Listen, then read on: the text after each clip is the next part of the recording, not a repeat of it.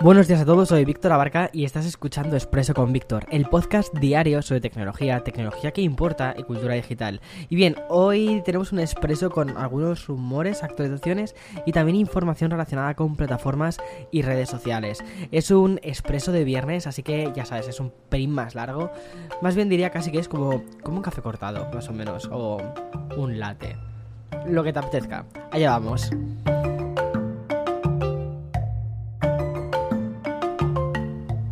Salvo la dimisión de Jack Dorsey como CEO de Twitter y después el nombramiento de una persona bastante desconocida de, para, para el público general, que fue Parag Agrawal en 2021, Twitter quedó bastante en una especie de segundo plano. También es normal que lo veamos como un segundo plano si el espejo es eh, Facebook. Y todo esto, a pesar de las constantes vaivenes, de las luchas constantes por eh, erradicar la toxicidad dentro de la plataforma y también las actualizaciones que ha ido implementando la red social. Algunas, algunas de estas actualizaciones, como por ejemplo los flits de ida y vuelta, pero en definitiva es un movimiento incesante y también permanente. Parece que este nuevo 2022 será una especie de precuela del año anterior, porque apenas llevamos una semana y Twitter ya ha anunciado una sorprendente novedad, muy al estilo de TikTok con sus reacciones de vídeos. La plataforma, a lo que anteriormente llamábamos el microblogging, ha añadido una cosa que se llama Tweet Take. O lo que es lo mismo, es una especie, es una función así yo creo que se queda, queda, un poco mejor explicado, es una función para que los usuarios puedan reaccionar a tweets a través de vídeos cortos. El anuncio de Twitter se ha basado en una publicación muy simple en la cuenta oficial de support y dice así, los vídeos de reacción de tweets ahora pueden comenzar en Twitter. Probando en iOS, cuando tocas el icono retweet, elige citar tweet con reacción para crear y personalizar tu propio tweet take, un vídeo corto o foto de reacción con el tweet incrustado. Me parece muy curioso ¿no? Como quieren, digamos, eh, simplificar o meter o introducir una serie de... Eh, un nuevo lenguaje dentro de la plataforma, porque piensa que al final Twitter siempre ha sido texto, texto, texto, texto, que después se metían en el, en el mundo de las imágenes y las fotos que publicabas en Twitter muchas veces, o sea, era una queja por parte de la comunidad de los fotógrafos, que hacían los recortes que les daba la gana y todo esto, y ahora eh, eso ha sido una cosa que han solucionado y ahora se están metiendo eh, muy de lleno en lo que es la publicación de vídeos. O sea, me parece curioso. Me parece curioso cómo Internet en general se está convirtiendo en una plataforma de vídeos. Cómo nuestra comunicación está hacia el vídeo y hacia el vídeo corto. Bueno, como se puede leer en esta publicación, el funcionamiento es bastante sencillo y lo que claramente busca es convertir Twitter, como te decía antes, en una herramienta mucho más audiovisual que apueste por el vídeo y no te diría en detrimento del texto, pero sí creo que vamos a ver más vídeo, más foto, más que texto. Esta actualización al final es básicamente un poco una copia de TikTok que, es una serie de respuestas a los clips que hacen. Algo que también inspiró a Instagram añadiéndolo en los Reels. Y bien, voy a hacer una pausa y continúo después. Sigo con otra compañía inabarcable y es que todo lo que rodea a Apple es, es gigantesco, es, es, exagerado y normalmente con mucho, mucho ruido de fondo. Tanto para bien como para mal, estamos hablando de la compañía más popular del planeta y algo que también casa con el éxito económico tan descomunal que esta misma semana llegó a alcanzar los 3 billones de dólares en su capitalización del mercado. Como ya te conté en otro expreso con Víctor, eh, este hito duró varias horas y se produjo apenas un año después de haber conseguido superar la barrera de los 2 billones. 2 billones, vale, que, eh, o sea, de dólares, que son 2.000 millones en, la forma en, la que el resto del mundo contamos. Bueno, pues este halo infinito que rodea... Además me gusta lo de este halo porque si, si vas al Apple Park verás que es como una especie de círculo gigante, es como un donut, una rosquilla, es un halo.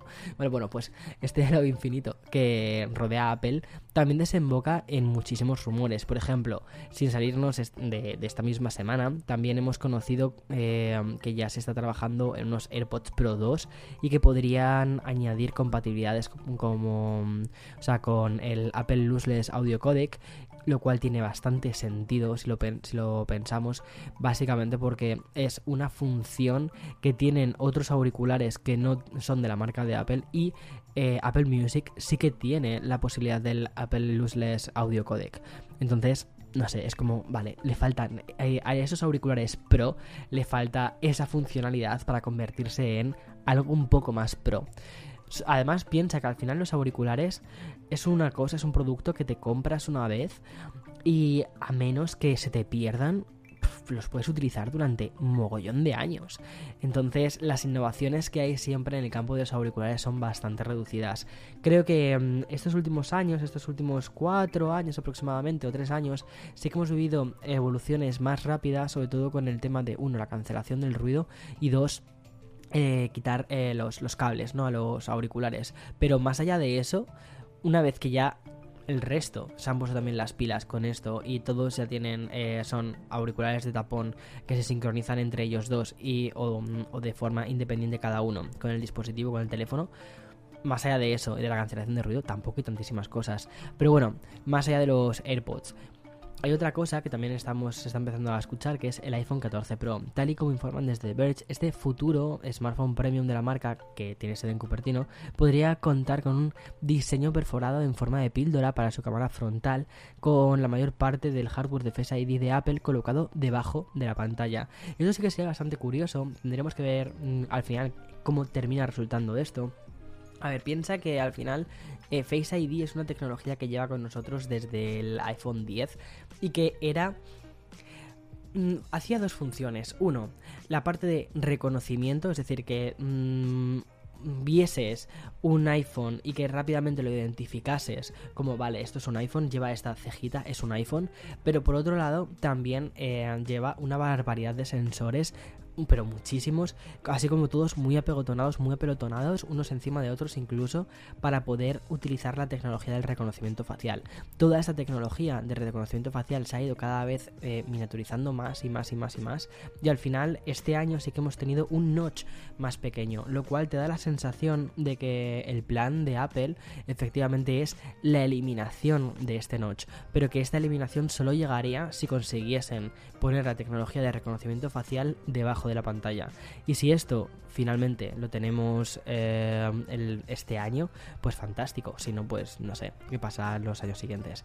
Y más rumores eh, relacionados con Apple. También se habla de otro lanzamiento para este 2022 y es un modelo actualizado del iPhone SE que mm, ofrecería el mismo diseño, la versión 2020 SE eh, que ya tuvimos, pero agregando conectividad 5G.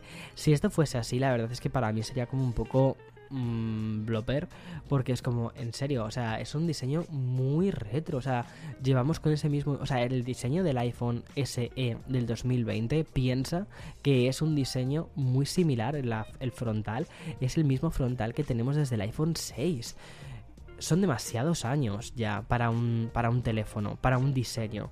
Es verdad que es un diseño que para algunas personas les funciona, pero yo creo que al final todo el mundo lo que prefiere tener es una pantalla más amplia. No lo sé.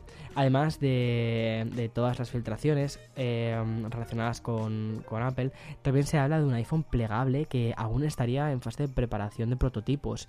Pero bueno, curioso, pero sirve un poco también para entender hacia dónde está yendo la tecnología de los teléfonos plegables. Considero que la tecnología plegable es el futuro. Sí, pero lo que necesitamos es o sea, lo que necesitamos son aplicaciones. Es que al final es lo de siempre. Son los desarrolladores los que dan sentido a todas estas cosas. Pero bueno, acabamos el bloque más informativo con una sorprendente actualización que nos evoca hace aproximadamente un año atrás. Aunque nunca terminó de brillar en el espacio, podríamos decir que Clubhouse es la única estrella fugaz que todo el planeta pudo experimentar y que muchísimas empresas intentaron copiar. Esto de las estrellas fugaces y de las plataformas es una cosa muy, muy, muy típica en las redes sociales, sobre todo también con pequeños em, características, inventos que suelen meter. Pero una plataforma cuyo éxito sí que parece inmortal es la veterana LinkedIn, que lleva desde 2002, que fue fundada, y su esencia profesional le ha permitido no solo la permanencia, sino también tener una vigencia más, más dura que el acero. Una red social que ayuda en el networking, en la búsqueda de trabajo y también en la visibilización de los proyectos. Te preguntarás, ¿por qué estoy uniendo estas dos plataformas tan dispares? ¿Por qué estoy hablando de Clubhouse y también de LinkedIn? Bueno, pues porque la última novedad relacionada con LinkedIn resulta un tanto sorprendente, pero también bastante lógica, y es que este site Está agregando funciones que recuerdan muchísimo a Clubhouse, ni más ni menos que los eventos de audio tan característicos del 2021. Según informan desde TechCrunch, LinkedIn lleva trabajando en ello desde el pasado mes de marzo y una fecha lógica, ya que seguramente fue el clímax de, Clubhouse. La idea que tienen en la compañía es la de lanzar este mes la opción, que es una versión de vídeo que ya estaría preparada para aterrizar durante esta primavera. El funcionamiento de este Clubhouse de LinkedIn es que diferentes organizadores realicen mesas redondas virtuales o charlas privadas. Estos hosts moderarían las discusiones mientras que los asistentes hablarían entre ellos durante y después de los eventos me parece bastante curioso y creo que tiene bastante lógica porque mm, eh, cuando yo me metí inicialmente en Clubhouse la sensación que me daba respiraba mucho, mucho a LinkedIn. Era como, vale, aquí está la gente hablando de sus movidas profesionales, de sus... No sé, me parecía que era como una forma bastante curiosa de networking. Y bueno, pues mira, por ahí han ido las cosas. En fin, comenzamos el bloque de videojuegos donde te voy a comentar algunas noticias relacionadas con el mundo de, este mundillo de los videojuegos, hablándote del servicio de suscripción de Ubisoft Plus, el cual va a llegar a Xbox en un futuro muy inmediato. Este anuncio ha quedado un tanto descafeinado y es que aún se desconoce si el servicio de Ubisoft se va a incluir dentro del Xbox Game Pass. De momento, lo que sí que conocemos gracias a este comunicado emitido en la propia mm, página de la compañía es la confirmación de este aterrizaje de Ubisoft Plus en Xbox, algo que se estuvo rumoreando desde, bueno, pues desde todo el año pasado. Hay que recordar que este servicio de pago se realizó originalmente para PC incluyendo un acceso a los 100 a más de 100 títulos de Ubisoft. Todo esto a un precio de 14,99 dólares al mes, un poco elevado, sobre todo si tenemos en cuenta que el Xbox Game Pass por 14,99 tienes más cosas. Además, la sinergia entre estas dos compañías también ha fructificado o fructificado, perdona, eh, en otro anuncio, concretamente la confirmación de que el próximo mm, Rainbow Six, e, Six Extraction se lanzará en Xbox Game Pass el mismo día de su salida al mercado. Bueno, y de una buena noticia a una un poquito más negativa, pero que de algún modo yo creo que estábamos, estábamos viendo. Porque esta sexta ola de la pandemia que, está, que ha sido provocada por la variante Omicron está llevando a que la presencialidad de ciertos eventos se vea pospuesta. Lo hemos visto, por ejemplo, con el CES de este 2022, que mm, ha sido así un poco extraño.